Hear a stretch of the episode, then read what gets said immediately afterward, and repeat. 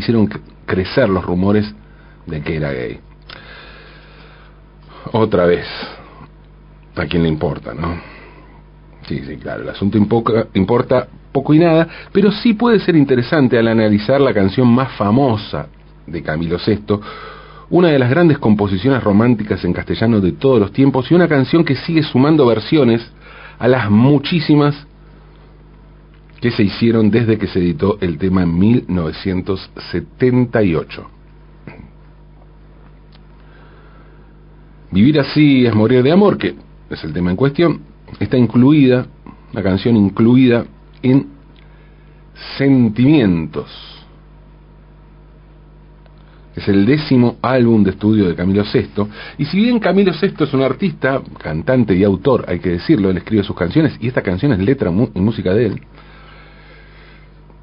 Es un artista, decía, con una obra demasiado extensa como para considerarlo un one hit wonder, ¿no? Estas personas que meten un hit y o personas artistas, bandas que solo meten un hit y después pasan al olvido. Lo cierto es que la canción es por lejos la más conocida de todas las que cantó y escribió Camilo VI. Ahora, ¿por qué se destaca tanto vivir así es morir de amor? ¿Cuál es el secreto de este temazo? Porque es un temazo eso, creo que no cabe ninguna duda. Yo no la tengo, no sé si alguno de ustedes la tiene, pero es un temazo. Y empecemos por el comienzo, ¿no? Para dilucidar qué pasa, qué pasa con vivir así es morir de amor. O más bien empecemos antes por lo que planteaba al comienzo sobre las dudas de si Camilo esto era o no gay. Al respecto fue el propio Camilo quien desmintió esas versiones. Con lo cual, esto no dejaría mucho lugar para dudas, ¿no? En un reportaje ya en el siglo XXI respondió a una pregunta directa que le hicieron sobre su presunta homosexualidad y dijo lo siguiente, no soy gay, me gustan demasiado las mujeres. Si lo fuera no tendría ningún problema en decirlo. Contundente, clarísimo. Después de esto, no debería haber más dudas. Claro que las cosas, esto lo dijo, como decía, ya en el siglo XXI, Camilo VI, pero las cosas en 1978 eran bien distintas. Y Camilo VI usa en su canción más famosa un recurso muy común en muchas canciones que sin hablar de manera explícita de un amor homosexual, evitan mencionar el, género de la persona a la que le cantan su amor y de este modo no sabemos si es un hombre una mujer. En ese sentido es icónico el bolero Tú me acostumbraste, del cubano Frank Domínguez, que hoy es un himno gay. Bueno, hace muchos años es un himno gay. De hecho, Caetano Veloso alguna vez lo grabó y le puso como subtítulo solo para entendidos. Y esto fue en los años 70. Pero mm, tú me acostumbraste, se transformó en un himno gay al punto de ser la canción con la que se convocó la Marcha del Orgullo en Madrid, que es una de las más masivas del mundo. Esto fue hace, hace un par de años. La letra del bolero de Frank Domínguez, que además, aclaremos, es uno de los boleros más famosos del mundo, arranca así. Tú me acostumbraste a todas esas cosas y tú me enseñaste que son maravillosas, sutil llegaste a mí como la tentación, llenando de inquietud mi corazón. Clarísimo, ¿no? Clarísimo. Bueno, pero volvamos a la canción de Camilo Sesto. Les decía que vivir así es morir de amor no tiene género. No sabemos si se la canta a una mujer, a un hombre o a quién. Sí hay un amor imposible, un amor no correspondido, pero no sabemos con quién y además no es algo puntual, sino que es algo recurrente. La letra arranca así, dice, siempre me traiciona la razón y me domina el corazón no sé luchar contra el amor. O sea, vemos que el asunto es general. El problema no está en este amor en particular, sino en todos los amores que vive quien canta la canción. Por eso es tan importante que la primera palabra sea siempre. Pero no es solo la primera palabra de la canción, la primera palabra de ese verso, sino que va a ser recurrente. Cada verso, cada de las estrofas, fuera del puente y del estribillo, cada, verso, cada, cada estrofa del primer verso, cada primer verso de cada estrofa, perdón, va a empezar así, con la palabra siempre. Y sigue con lo de siempre. Dice, siempre me voy a enamorar de quien de mí no se enamora y es por eso que mi alma llora. O sea, no se trata de un amor no correspondido, sino de alguien que tiene tendencia a vivir amores no correspondidos. De alguien a quien siempre, siempre, con esa palabra, le pasa lo mismo. Y luego viene una rareza, un quiebre dentro de la canción, una reiteración que suena estridente, casi como un grito en medio de la melodía romántica, que además tiene como un, un quiebre, como una frenada, cuando dice ya no puedo más, ya no puedo más, si dos veces cortado y con un acompañamiento musical también estridente y entrecortado. Una ruptura que solo vuelve a su cauce melódico, melódico con lo siguiente, no con la respuesta a ese ya no puedo más, ya no puedo más. Siempre se repite esta misma historia, o sea, otra vez el siempre, para volver al quiebre, al grito, a la desesperación, a aquello que parece estar fuera del contexto romántico por el que transcurre la canción, ¿no? Otra vez, ya no puedo más, ya no puedo más. Otra vez dos veces para ir a la respuesta Estoy harto de rodar como una noria. Y allí sigue el estribillo, puro desgarro de desamor, pura melodía. Y canta el protagonista. Vivir así es morir de amor. Por amor tengo el alma herida, por amor no quiero más vida que su vida, para terminar con una invocación bastante curiosa y que creo que es clave en la canción, al igual que el siempre. La otra clave está en cómo enfatiza la palabra melancolía. Y digo curiosa porque la irrupción del término melancolía nos lleva a reconsiderar tanto el punto de vista de quien canta la canción como el destinatario o destinataria de estos versos. Al decir melancolía, el autor nos quiere decir que le está hablando a la mismísima melancolía. Dice, no quiero más vida que su vida, melancolía, le dice la melancolía, la nombra, porque le está hablando ella. O se trata simplemente de una interjección dicha al aire, ¿no? Se dice aquí melancolía como quien dice carajo, maldición o la puta madre, ¿no? No quiero más vida que su vida, melancolía. Conches, hermano. Algo así, ¿no? Por último, podemos pensar que el autor tiene una epifanía, un súbito descubrimiento, y por fin en ese momento aparece la palabra que resume todo aquello que le pasa lo descubre. Ah, melancolía. Esa era la clave. Y por eso nos recuerda que está inmerso en un profundo estado de melancolía. El estribillo sigue así. Vivir así es morir de amor. Soy mendigo de sus besos. Soy su amigo. Yo quiero ser algo más que eso. Para rematar nuevamente con la invocación, interjección, destinatario o lo que fuera. O sea, melancolía. Y aquí nos damos cuenta ¿no? del cambio de destinatario de la canción, de los cambios que va sufriendo, ¿no? Soy su amigo. ¿Su amigo de quién? Si nos decía de siempre, nos está hablando de un siempre, nos está hablando de una conducta. ¿De su amigo? ¿Quién es ese?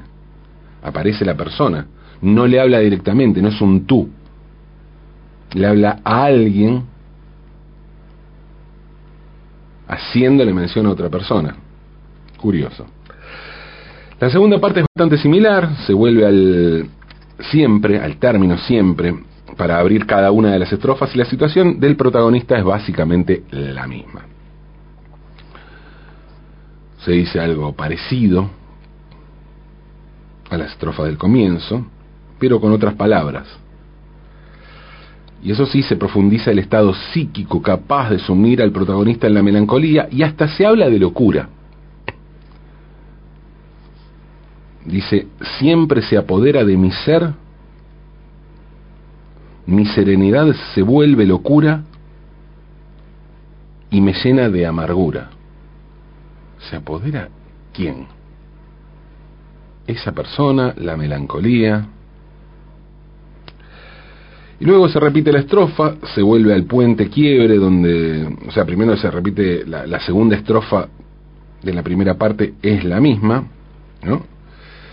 y luego se vuelve al puente quiebre donde se repite lo de ya no puedo más y luego otra vez al estribillo con la melancolía como bandera. Esa es la estructura, esa es la letra de Vivir así es morir de amor. La canción fue un éxito total en la voz de Camilo VI, pero luego iba a tener muchísimas versiones. Muchísimas, muchísimas versiones. Eh, la versionó el grupo español El Canto del Loco en su álbum debut de 2004, en plan rockero. También en plan rockero la versionó la cantautora chilena Javiera Parra. Claro que Javiera Parra hizo una versión con su grupo Los Imposibles, Javiera Parra y Los Imposibles, hizo una versión digna de un país o del rock de un país en el que la banda más grande fue Soda Stereo. Hay existe esa impronta, toque entre sónico, Britpop, pop rock, deforme. Pero hubo propuestas también estéticas muy diferentes. Leo Mattioli, por ejemplo, hizo una buena versión en cumbia romántica. La mexicana Nina El Conde hizo una versión que musicalmente bien podría ser un antecedente de la versión más reciente, que es la que hizo Nati Peluso. La versión de Ninel Conde tiene un clip con una superproducción hecho en un lugar de aviones abandonados. El clip de la versión de, de Nati Peluso lo dirigió ella misma y está todo virado al rojo, pura psicodelia, psicodelia entre James Bond y el quinto elemento. Está buenísimo.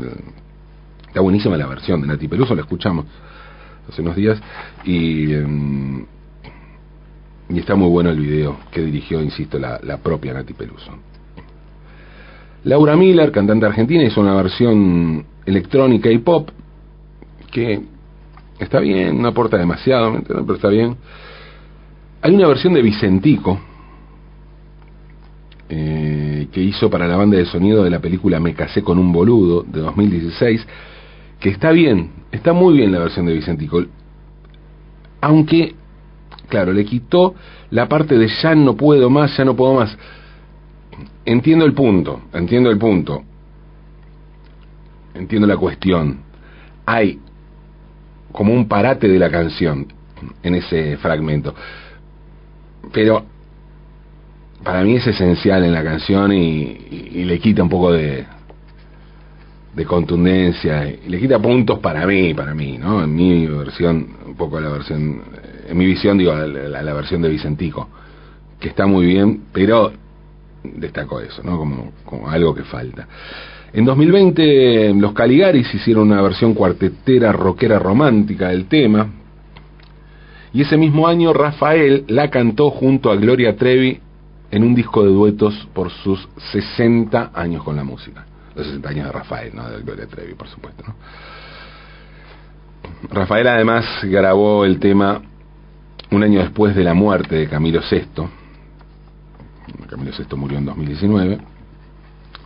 Y en 2021, el mismo año en el que apareció la versión de Nati Peluso, también apareció otra versión del grupo de rock mexicano Panteón Rococó, en plan ska, gran versión, muy buena versión la de Panteón Rococó, en una línea, en una línea parecida a la de los Caligaris, hay que decirlo, ¿no? También que está muy bien esa versión.